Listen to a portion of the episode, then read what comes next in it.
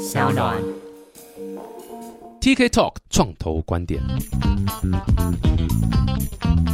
Hello，大家好，我是 TK，欢迎来到 TK Talk 创投观点。哇，今天这一集我觉得个人觉得非常有意义啊，因为这一集专门讲什么？讲失败两个字。那我我小弟本人呢，这一生目前就是以失败为这个 最最主要的一个表彰啦。那做什么事情都失败，超开心的，对不对？这个人生大概差不多了，可以了，可以了。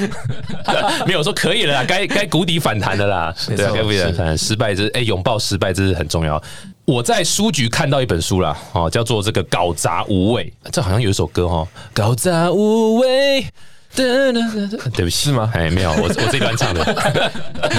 但就是很酷啊！就看到这个，这个是 Impact Hub 和我们这个呃黄执行长做一起合著的一本书《搞砸无畏》，它其实就是呃，我很早很早以前有参加过一个活动叫 Fuck Up Night。大家光听英文可能觉得这是某一种很糟糕的一种派对，但是它其实不是，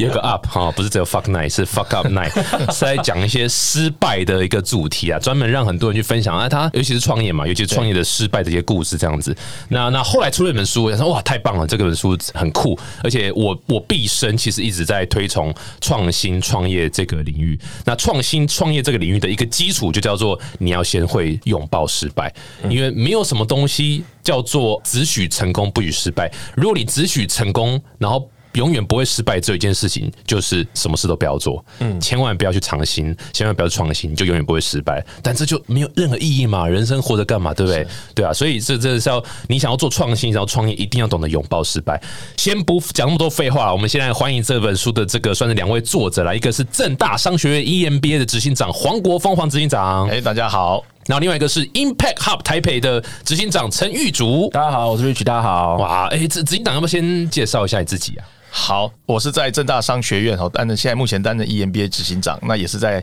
企业管理系担任教授。那我过去呃长期的研究是跟组织、跟策略有还有创业有关相关的议题。那这次很高兴有这个机会哈，跟这个我们 Impact Hub 台北的这个 Rich 这边去做一个这样搞杂志业的这个书的个案的撰写。谢谢。对，哎，我我我我跟这个正大的 EMBA 其实蛮有渊源的，因为我出来第一次创业的时候，我出来是在一个 Co-working Space 叫做创立方，嗯哦，创立方正大的。正大那边，东气中心那是是是是，对，那时候其实他们那时候那个主事人 Vicky，他有很特别希望可以创立方的团队跟这个正大 EMBA 的学生也做很多互动，是是，那时候我也很热衷参加这个活动，因为正大 EMBA 的学生很多都有钱人嘛，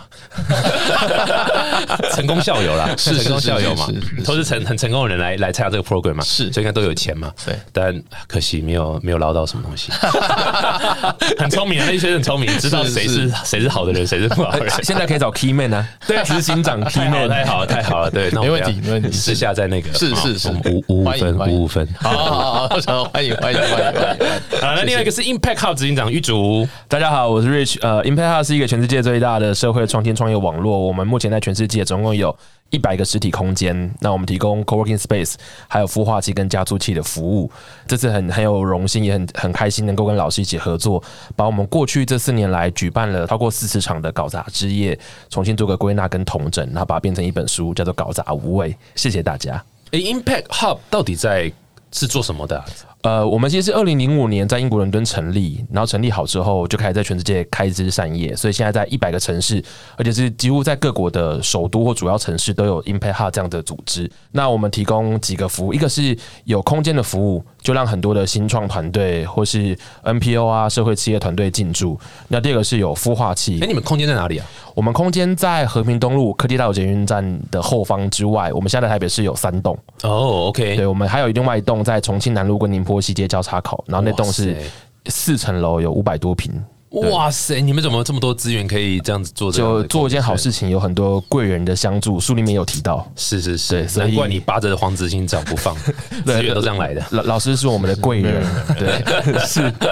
所以说，Coin Space 还有吗？还有吗？还有孵化器，我们但是我们的孵化器面向比较针对都是它的产品或服务要解决某个社会问题，对，我们较是这样子孵化器。所以我们现在有三个不同的孵化器在 Impact Hub，那每年也都收，目前为止大概有收二十个团队左右。是怎么样的孵化器？主题是什么？主题一个是因为我们的孵化器背后都有跟不同的基金会或企业合作，所以包含像我们跟慈济基金会合作啊，所以那个里面就很多会跟环保、跟慈善、跟教育、跟医疗有关，所以这些团队他们都是在提出一个某一个 solution，针对这几个不同的面向。那还有跟家乐福合作，所以家乐福就会比较跟食农议题有关的孵化，所以就是每年都有这些孵化器一直在 run。嗯，家乐福有跟你们合作，对，没错。然后甚至是我们呃，除了孵化器之外，我们还帮家乐福额外开了一间全世界第一家的影响力概念店。哦，好有趣哦。对哎，Impact Hub 是我看你介绍是有说他们是亚洲第一间获得 B 型企业认证的一个，算是一个组织。对对，没错。那 B 型企业是什么？B 型企业是一个新的企业认证的呃认证的模式，然后它其实从你的呃不同面向出发，从你员工治理到你的跟社会的关系，到你自己本身的商业模式是不是具有影响力，然后到你跟供应链的关系，它有一个很完整的题目会检检测你这间公司到底是不是是一个对他人有益的公司，所以那个 B 讲的是 beneficial，你这间公司是对世界有益的。对，那这个认证非常的严格，它有四百题的题目，做完之后，很多公司都落在可能六十到七十分，它要八十分才会合格。哇哦，所以目前这个 B 型企业认证成立以来，有超过七八万家公司申请，然后只有三千多家通过。那这样是讲是你你你，如果你现在 Impact Hub 台配你自己去获得这个 B 型认证，对还是说 Impact Impact Hub 本身就是一个认证？呃，我们是各个城市的 Impact Hub 要个别自己去申请，因为每个城市 Impact Hub 的商业模式有些不一样，所以要自己去申请。那嗯我们是二零一八年去申请的，其实二零一七啦，我们花了一年时间才通过这个认证。嗯哼，对，然后我们今年要重新再哇哦认证一次。所以你们是花多少钱去买到这个认证？哎、完全没有花钱，我们自己做个。枪枪手不用钱哦。呃，没有枪手，我们就是枪手。对对对，自己考试，没哇错。真的不容易，很有心啊！现在真的是应该说，社会大众对于这种所谓呃友善环境啊、社会议题啦，然后这种东西是非常非常的 care。对啊那某种程度上，像你很你看起来很年轻嘛，应该不到五十嘛哈，没有了，不到三十了哈，不到三十了。我三十五了，三十五了，对对哦，还是很年轻，对我来讲还是算年轻。但就是现在现在新一代创业的很多都会 care 这件事情，就是要就是啊，你说这个呃环境那个污染啊，或者是你要照顾到弱势群族群啊或什么的，这个真的是蛮好的一个。所以其实这本书的几个推推荐人，除了呃司徒老师啊、于老师之外，里面还有像绿藤生机的 Harris，然后还有茶子堂的小木，他们也都跟我们一样，我们都是 B 型企业的家族。嗯哼嗯哼，哎、那老师你这边你是怎么认识这个玉竹这边？OK，那玉竹他在大概两年前的时候吧，呃，参加我们这个所谓的正大 EMBA 校友会办的一个创业主办的一个课程啊那这个课程当中，那我们在上课的过程当中就认识了 Rich。那因为他是算是呃社会企业推荐进来的一个学生，那他也很热心，就是在一些相关的一些事务上。可是你没看到他的英文名字叫 Rich，跟社会企业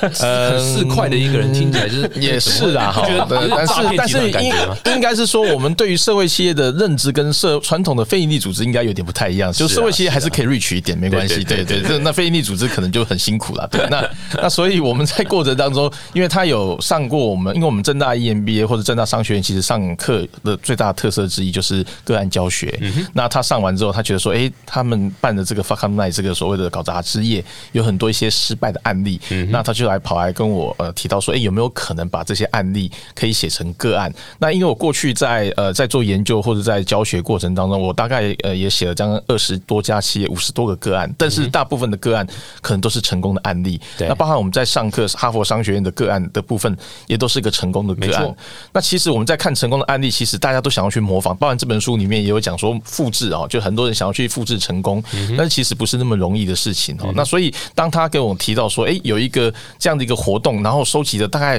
办了四十几场，好多个所谓的失败的搞砸的案例，那我觉得说，哎，蛮不错的，因为如果可以把它写成是教学的个案，我想在我们商学院的教育里面或研究里面，其实一个非常大的一个特色跟突破啊。所以他那时候就跟我提到说，哎，这个案子，那我也觉得说哎蛮好的，我们就开始朝那个方向去努力。那只是后来瑞奇。呃，就觉得说，哎、这个东西应该是可以影响的范围会更广一点。也就是说，如果我写成个案，变成像您就要来我课堂上课，对不对？那只有上课的人才可以吸收到这些东西。那所以有没有可能研究一下，有没有可能去把它变成一本书？那后来遇到出版社，就是我们早安财经的这个出版社的那个沈云聪社长，那他也是说，哎、这是一个非常好的一个，所以创业来讲有一个教育的意涵，呃，把它变成一本书的话，呃，也就。蛮好的，所以我们就朝这个方向去把这个搞砸之夜里面的这些案例，透过我们系统化的方式，我们先去把过去在呃这些。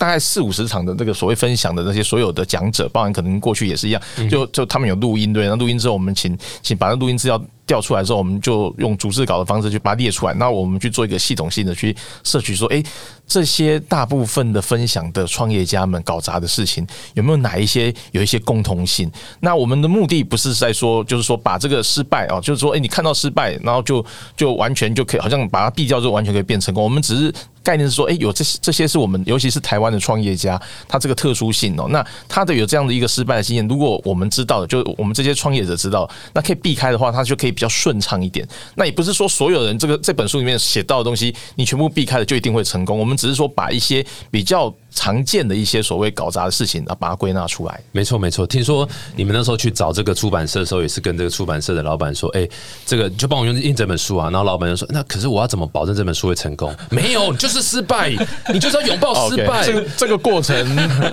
我我想应该瑞雪也蛮同意。我们这本书都是一直在搞砸的边缘当中才诞生出来的，对吗？对吗？是教育一下出版社老板也是要拥抱搞砸嘛，对不对？这本书就要搞砸。如果你还抱着说一定会赚钱，那就刚好相反了嘛，对不对？是，所以就顺利出了这本书了。没错，没错。不过那个过程我再补充一下，因为我们跟老师一起花了快一年的时间，因为我们光从原本整理啦什么，整理那些分析，然后还有到后来，我们还挑了十个不同人来深度访谈。所以其实呃，我们后来真的花了真的要一年时间，然后把后面的撰稿，然后修正这些一年。才完成，对，一定的。哎，所以你们还有特别为了这本书再去访吗？还是说就是把之前过去所有参加发根爱所有这些的人就整理这样子？除了除了过去参加过发根爱有整理过完之外，后来老师又说他想要再额外针对十个不同的组织再进行深度访谈，所以我们就约了他们来跟老师有一对一的访谈。对，因为我们呃，应该是整个 process 是研 m e t h o d 的研究方式，就是我们从逐字稿里面这些 content 哦内容分析之后呢，那发现这几个重要的议题之后，那因为有些议题可能针对有一些分。享者不一定那个时候讲的，因为他现场讲的时候是讲他的过去的经验，那所以变成说我们有有后续再去做一些深度的访谈，刚刚刚就一起提到大概八万十家左右的一些过去有分享过，那我们再邀请他来再跟我们做。做进一步的这个深度的访谈，这样子，对，我觉得这是超棒的，因为哎，Fuck Night 本身是另外一个活动，对不对？它是 Impact Hub 的，不是，它其实是一个墨西哥墨西哥嘛，我记得，对我记得在那个墨西哥那边的嘛，没错，他们就是喝酒喝一喝，然后再讲说失败失败的经验，然后就就就莫名其妙就召集很多人来听，然后就把它做成一个 routine 的一个 event 嘛，没错，对对，所以所以这是很酷啊，就是一个一个 movement，对，然后因为真的像老师刚刚讲了，哇，市面上太多在讲成功的，然后我完全同意老师刚刚讲，就是。呃，我自己的一直在倡导的一个观念也是，成功的 case 你是根本无法复制的。你就算你想努力复制，都无法复制，是因为时空背景不同，然后做人方式不同，什么东西环境不一样，就就是就是没办法。但是你失败的案例，你是可以避免掉的。对，所以其实有时候真的是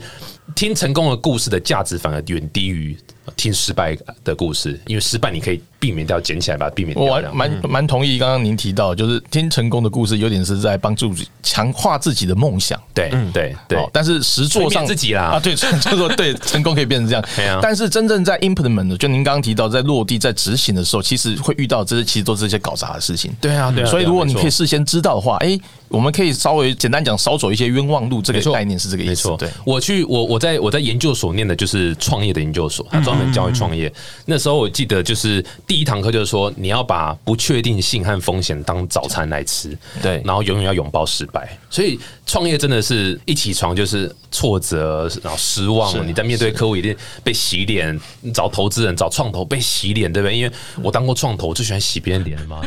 永远准备一个水盆和和毛巾，对，永远在洗。别人脸，这个是这是一定会发生的。如果说你今天创业，哎，就很顺这样上去，这样子，那那个其实都走不久，也走也走不大，很难啊。嗯。不过这个我们讲说，这个主题是失败嘛，然后两位又写了这样一本失败的书，一定要不免俗的问一下，你们印象中你们自己哦，你们自己本身最大的失败的 case 是什么？有没有什么在书里面吗？没有，就没有没有。你们自己觉得，你知道，就是我曾经想做，比如说 Impact Hub 台配好了。在推广这件事情的时候，在成立这个东西的时候，有没有什么遇到什么失败的事情？我觉得可以讲几个，是第一个是空间的取得，嗯，因为我们毕竟要有个实体空间，所以其实当初我们一开始有第一栋空间之后，然后那时候我们原本要继续扩张，嗯。但这中间开始就跟呃市政府寻求一些协助跟帮忙。嗯哼。可是后来这个案子没有成功，然后我们去审查的时候，就像你说的，我们一直被泼冷水。嗯。所以后来我们就觉得说啊，那这样子我们就。不要再跟公部门有这么多紧密的合作，我们空间还是自己想办法找出来。嗯，可是后来就发现说，哎，我们当初提出来这个空间的样貌跟内容要怎么去操作的时候，后来发现竟然被复制了。嗯，就整个点子被偷走了。你说公部门？嗯嗯，对，所以台北市政府。哦，我没有说哦，柯文哲，呃，我没有说哦，OK，好，这个你要剪掉吧，不要害死我。那个陈玉竹当场干掉柯文哲，对，不要害死我。哦，以上都是早安财经出版社叫我说的，谢谢。刚才刚才推给别人，没有，这一定这个呃，不是说一定会发生，这个这怎么讲？这这的确是蛮大一个挫折，在那个时候你应该会蛮蛮失望，蛮失望的，对啊。然后是第一个，然后第二个事情是，其实没有提。提到说，创办人在财务报表或者在很多呃财务金融方面的知识其实非常不足。然后其实我们就犯过一个错事，我们没有想到我们的应收跟应付这件事，所以我们曾经有一段时间的财务状况非常的糟糕。嗯，真的是有一天早上起来的时候，我发现我们的户头是零。哇哦，对，然后。那时候叫爸爸再汇两亿进来，哦，还好还好。哦，如果我爸是连战的话，应该 没问题。对，是是是是。不过后来就呃，后来就还是想办法解决。那当然也是寻求其他的管道，然后先把这个钱凑足，让员工安心。可是我觉得这也是一个让我们自己很警惕的地方，是现金流的掌握这件事情非常非常的重要。所以书里面其实老师有提到这件事。对对对，各位在做财务预估报告的时候，哈，做那种损益表，还是 gay，其实不是说 gay 啦，应该说想象。的美好表对没有办法反映现金流，为什么要再做一个所谓现金流量表？就是因为你真的要知道，因为现金才是协议嘛。对，对你你你没有协议，你再多的梦想都没有用，没错，活不下去嘛。对啊，所以现金流量表是超级重要的。对，所以我觉得也是因为那个现金流量关系，所以其实一开始其实我们找不到比较好的伙伴，那伙伴也跟不久。嗯哼，所以我觉得其实新创在这方面其实遇到很多人才上面的问题。那我觉得后来是我们这几年越来越好之后，越来越多好的人才可以加入。嗯哼嗯哼，那。老师呢？老师这边有没有特别印象深刻的？你知道 EMBA 妈的正大校长算他小的 EMBA 资源不给多一点？嗯，这个谢谢你的提醒。对，嗯，不过我我想啊，因为我们在从事教育界的，比较不像说我们在自己创业。那当然，我们每个做研究都好像自己一个做一个新的研究，都是一个创。比如说像现在有点我们在叫做搞杂学，对不对？好，那也是一种新的研究。对对。那但是我觉得从这本书或者我我们这样子从过去的案例来看，这本书有。提到一件事情，就是其实我们一直强调说，像很多在去做 pitch 的一些，譬如说创办人，他们其实看起来他们都都很会讲话，然后那个口才都很好，对不对？那这个其实是我们在书里面有提到类似的概念，就是其实当然这是最基本 fundamental 的，你要能表达清楚，对不对？好，那是蛮重要。其实，在学校当当老师也是一样的概念，就是有有很多老师就是早期啊，我我不是说现在，现在老师应该都进步很多了。我们那个年代的时候，有很多老师他其实在上课的时候，其实有时候可能表达上也不是那么的清楚。那但是因为好学校嘛，好学校，大家都觉得，哎，那应该老师已经有。那其实口才这个事情是一件事情，但是我觉得很多在表达，不管不管是老师也好，或是创业家也好，其实内部它有没有内涵，就实质的内涵这件事情是蛮重要的。那我在书里面，我们这本书里面有提到类似的概念，就是说，其实很多创业者觉得说，好像我 PPT 做的很好，我很会讲，我就 pitch，我就可以募到钱，对不对？我可以找到钱。那找到钱的确是一个关键，但是。找到钱之后，事业要继续经营下去，要 carry on 的时候，这个创办人要面面到更多的所谓的我们一些利害关系人，包括你的供供应商啊、客户啊，还有你的伙伴们啊、员工们等等，对不对？这个时候你内心里面你一定要有一点真材实料的东西，比如说你对员工来讲，你要怎么去激励他？你一定哦，不能说只是拿钱砸他，对不对？你一定要讲出你可以可以找我可以找我 找我，当然钱也是一个方式啊。我们说，但是有很多的 multiple 的 choice。对，那举这个例子只是说，就说如果你一个创办人，其实你有常常去做学习，然后你真的是懂懂很多东西。那我觉得，其实他在很多的运作上，他在他的经营的市面呃，就日常生活上或他营运上，其实对他帮助是很大。况且很多利害关系人是因为你有真材实料。就像您对不对啊？就是因为您很优秀，然后我们没有没有，我们我我我们想要想要来来蹭一下，对不对？对，是是这个意思，对对，这没什么流量，其实 就是说，其实真的是真材实料这件事情，其实是关键。那所以我们也也是有一点在这本书里面包含，其实呃，我们自己在教育里面也是常常讲说，嗯。老师当然没问题，那持持续做研究。但是创业家们虽然再怎么忙，对不对？那一定要常常的去 update 自己的一些所谓的内涵。我觉得这个是你才可以走得远的一个关键。对，我觉得就直接跳入这本书哈，因为这本书其实用很棒，就是用案例各个案例的方式，是。然后把每一个遇到的一些状况，把它分别别列出来，说啊，到底呃谁什么什么时候遇到什么状况啊，什么因为这样子而失败，或是跌了一个大跤。那那我自己在看是非常非常有感觉，几因为几乎每一个我都踩过了，对啊，或者是看过朋友踩过，所以创业失败的这个原因是几千万种、几亿种，我几乎是无太多，你根本不知道到底是什么，没有一个方程式叫做会成功啊，对啊，所以但是至少说有几个常见的，我觉得是蛮好的一个分享。这本书我看起来是分三个步骤，呃，三三个章节不区块。一个第一个就是商业项目，就是比较像 business model 啦是，business 相关的。另外就是创办人本身，这个是我每一档节目都在强调，是创办人本身的故事背景，或是他的一些内容、他的深度、他的干嘛的，他用热情什么，其实都是很重要的。那第三个当然就是创办团队，因为一个人是不可能创业成功，不可能啊，创投也不可能投一个单一个人团队这样。我们要不要针对每一个区块，我们选一个你们觉得印象最深刻，来让大家就是听了之后，哎、哎、很有感觉，然后找就让他们先这个听众们可以先这个一睹为快这样。所以，我们先讲商业项目好了，business model 的部分有没有有没有特别哪一个印象最深刻？你们在采访的时候，或者是写这本书的时候？MVP，MVP 哦，最有价值球员，也是对，也是 也是也是有错吗？没错没错，是也是最小可行性产品，是是对对对是是对，其实呃，在这本书里面，老师有提到，就是有归纳一点是呃 MVP 的部分，然后其实呃那时候老师提到是说，有好的 MVP 只是成功的一半，要能够规模化且能够有赚钱的 MVP，这个才是他有办法成我功。我我可能还是先解释一下 MVP 是什么啊，就是一般来讲，你创业的时候绝对不可能一开始就做出一个哇超强大的一个软体或超强大的一个什么东西出来，你一定都要先做一个我们讲 minimal viable product，就是说最小可行啊，就是那个东西是很快速可以做出来，然后又可以。让市场验证让市场验证，有呈现出你核心价值想呈现的一个东西，这样子。所以重点不是在于它是最便宜，而是它是最快速，对能够去推出来验证。我觉得要做 MVP 一个很棒的点是，它让创业家能够知道说我的核心到底是什么。嗯，不然有时候你会，那种台亚洲人都这样，就是很会做产品嘛。所以我想做 A，我可能会想说，哦，我要做 A，那我可能要 A one、A two、A 三，然后 B、C、D 也都要做进来，我才我才要推，其实都太太太慢了，这个都是错误的。你就是要勇敢的 say no，先去推出第一个你自己都觉得很丑陋的东西，所以那个就是推出来市场，他去验证，那个叫做 MVP 嘛。对对，所以说 MVP 的问题是什么？呃，简单讲就是刚刚主持人提到，其实这个是从金石创业的概念来衍生出来一个很重要的，因为传统的我们在商学，就是我们学院派，就是商学院的学院派讲的是说，哎、你应该要去推出一个可能比较完整的，然后就是我们如果说早期的那种产品开发，对，就像刚刚你提到，他可能要去做调查，然后做做做 concept test，对，然后概念化的调查，然后最小的量产可行性调查等等一大堆的调查，调查出来之后，它就量产出去。嗯哼，那这样子的过程，其实就像刚刚您提到，就说有可能会第一个上市的速度太慢，嗯哼，然后有可能花了很多很多精神之后，后来整个。因为环境变化很快，所以可能不见得你推出来的时候，可能那个东西开发出来的产品，再加上第三个就是新创，特别是新创，新创企业的资源比较少，所以他要做一个全面性的这种所谓的产品的开发，然后到推到市场去，其实风险会相对比较大。对所以 MVP 的概念其实像刚刚您提到的非常好，一个重要的一个概念是让所有的新创，它可以在有限的资源情况之下，然后去最快速推行出一个。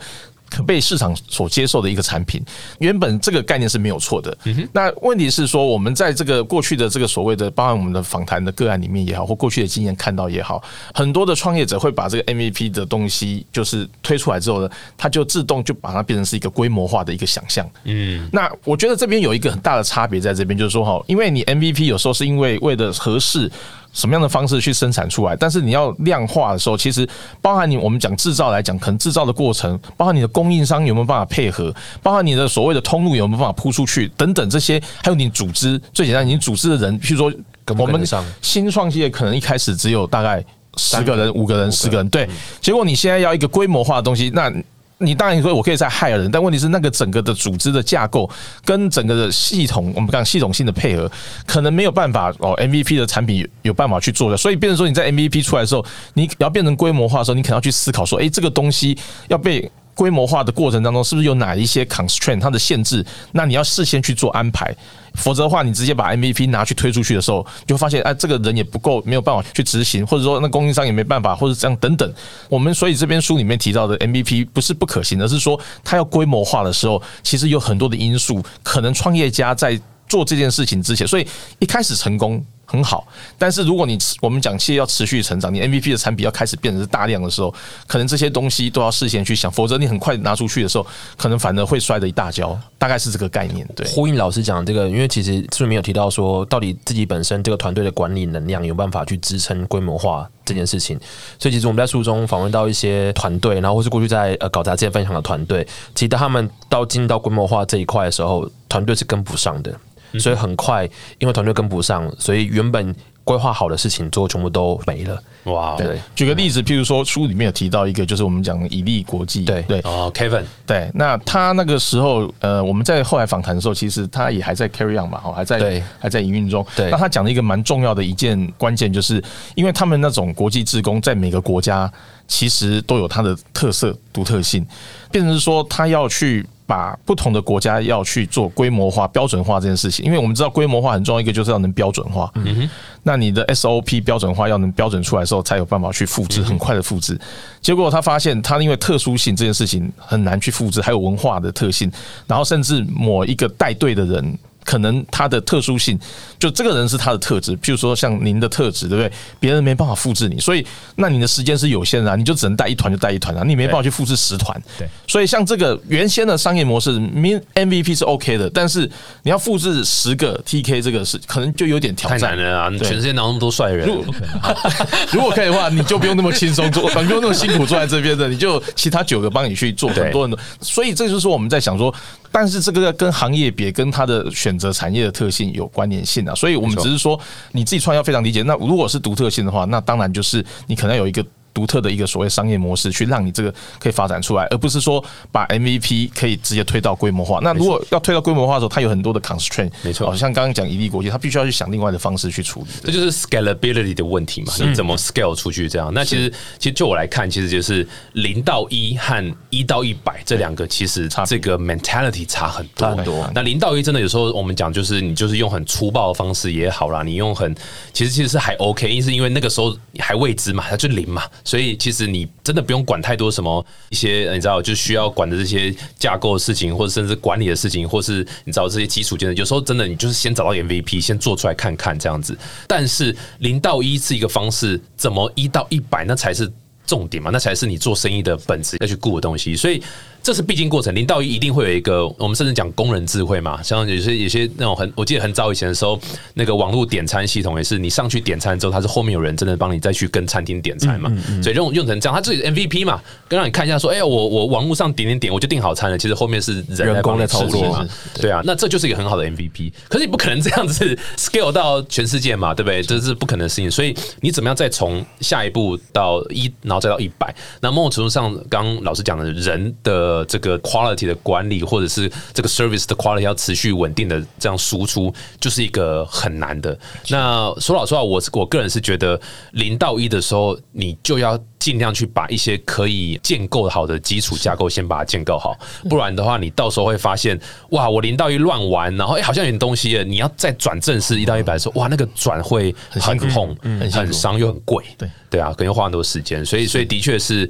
这个 mentality 的确是真的是身为 CEO 或创办人真的不容易啊，你必须要抓那个平衡，是是是是，太酷了，这是商业项目。那那第二个那个创办人本身呢，有没有什么特别经验？你觉得创办人？有什么样的这个点在书中提到？你觉得一定要提出来跟大家先讲的？呃，我我我我想我先顺着刚刚讲的，就是创办人的一个特质啦，就是说哈，我们其实很多的创业的书也好，或者是我们在很多的一些呃杂志、报章或报道里面都有提到说，呃，我们创业家要有什么样子呃追求高追求风险、高成就感等等这些人格特质。那其实我们这本书里面有提到一些概念，就是刚刚讲的，就是我们口才，其实我们不是在讲口才要好，我们应该是说创办人他的要 conceptual 概念化能力要很好，而这概念。化的能力，他能展现在他所谓的去表达，比如说他可以精准的提问，所以他可以去对供应商、对客户去提问。那这个其实这个是在能力的，就是说我们在创业家的相关的研究里面比较重视那个所谓的个人的特质。但是我觉得那个 capability 能力的部分其实是是应该要被提醒的，就是说其实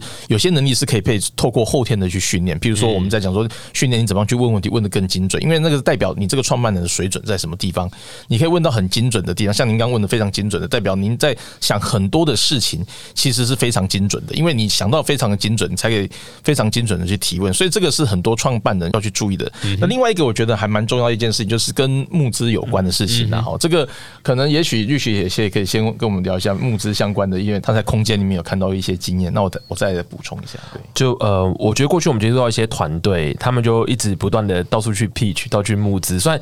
我觉得哪哪一个直接讲吧，是谁？什么团队？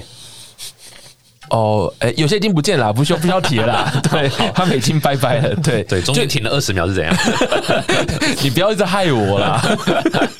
是是是，对，就我我觉得早期没有错，是早期除了一开始募资需要那三 F 的支持之外，他可能真的需要透过很多不同的竞赛，或去参加不同的孵化或加速器这样子的过程当中去募募集到资金。可是我觉得募集到资金之后，其实就呃很多人会开始想说，哎，那他既然有这个能力募集到这个资金，他开始想去做一些别。别的事情，嗯哼，他就忘了专注到原本他自己本身事业上面，所以其实我们过去遇过这样子的团队，嗯，对我我这边其实就是补充一下，就是说，因为我我们是从传统企业管理的教育过来的，所以我们一般在学校过去传统上，我们在上课，我们在教育我们的学生的时候，是比较讲究说你怎么样让你的企业。是永续经营的，当然这是不同的科系有不同的专业。譬如说，你可能比较偏财务，他可能跟你讲说你怎么去 finance，大概是概念。对。但是因为我们现在这个课题是创办人哦，创办人就在创业的过程当中，他其实兼具两种可能的角色，一个叫做我刚刚讲就是 finance，他要去募资的角色。对。但是他不募进来之后，又有一个问题是，他要让这个企业能 carry on 持续。因为我猜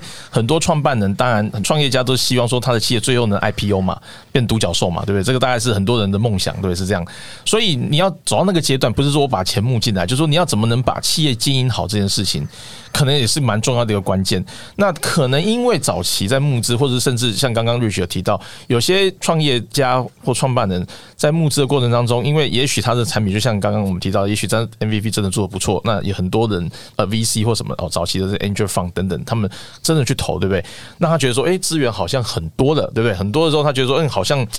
钱钱钱好像就好像可以花嘛，就可以做很多事情嘛，对。所以他觉得说，哎，这样子一个一个模式，好像是一个他好像也蛮不错，况且好像也也很会讲啊，那也 pitch 也很好，对不对？对。所以变成就是说，他把他的那个刚刚讲的他的 focus 哦，专注在这块部分，没错。那其实就会。回到刚一个问题，说那你有没有常常去检视？因为我们讲那个 MVP，其实后面一大块，其实金石创业讲就是你要呃无时不刻去检视你的 MVP 是不是要做修正。所以说，当你的精神 focus 在很多在 finance 的募资的过程当中，其实你想想，一个人上帝是很公平的嘛，一个人就二十四小时，你花很多时间去做那些，因为你不是今天去 pitch，你可能要去 social 等等，花很多很多时间做这些事情，对不对？你可能花比较少时间去想你的商业模式是不是有没有竞争者进来啦。外在的科技环境是改变，你有可能被替代掉啊，等等，这个问题你可能就会花比较少时间。所以，也许初期你募到很好，但是甚至包含你内部的组织的管理，你可能也没有再花更多的精力去想的时候，其实你的事业不见得会让你 carry on。所以，变成是你可能是个募资高手，嗯哼，但是你不一定是一个。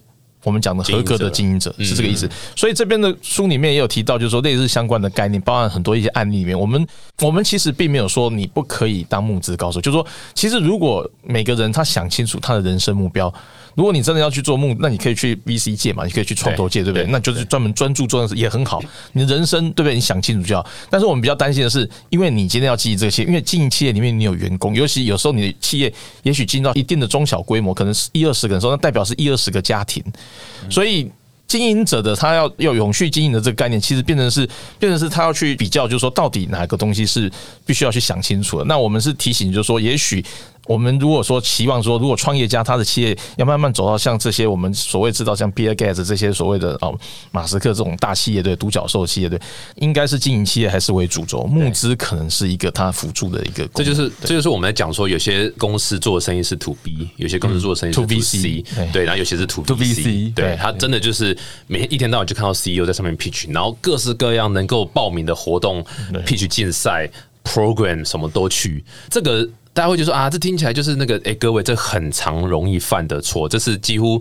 几乎可能甚至是每一个第一次创业的人，很长很长会这样，因为我以前也是这样子，就会觉得说好像那个是一个那取得资源的地方，嗯，然后又因为第一次创业，所以第一次接收到哦这个媒体的采访啦，然后舞台的这个聚光灯啊、镁光灯啊，然后就会很容易迷失掉，就说哎好，我应该就是要一直去 pitch。那当然，另外一个也是因为媒体的推波助澜嘛，看到戏骨一大堆，谁谁谁又募多少钱，然后政府也是以独角兽当目的，而不是真的培养一个好的公司，而是我就是要个独角兽这样。那那所以很多时候大家就说，嗯，那我要怎么变成好像好像变成创业的重点是拿到资金，嗯然后拿到资金就是 pitch 嘛，所以其实基本上就会是一个啊很容易迷失的一个状况啊，真的是刚老师讲的没有错，真的是。MVP 重点是在去推出市场，然后赶快收集资料做做修改，并不是推出市场让所有人知道就结束了。没有，重点是要收集这个 feedback，然后再去 pivot 再去修改。因为你 MVP guarantee 一定是错的，一定是跟你想不一样。但如果你没有去花时间去处理这些 data，你根本就不会知道这样。其实我补充一下，就刚刚讲那个，就是很多 pitch，其实很多创办人。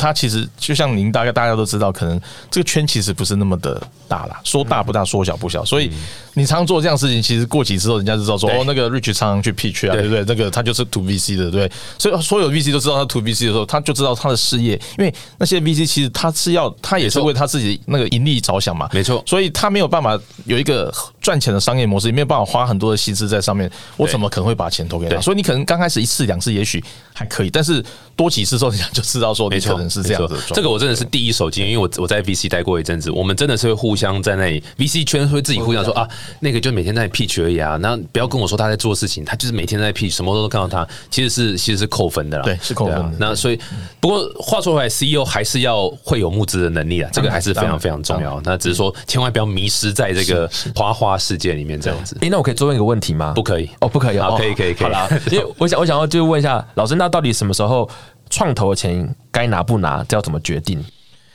呃，我们其实书里面也也也有写类似相关的经验啊，就是说，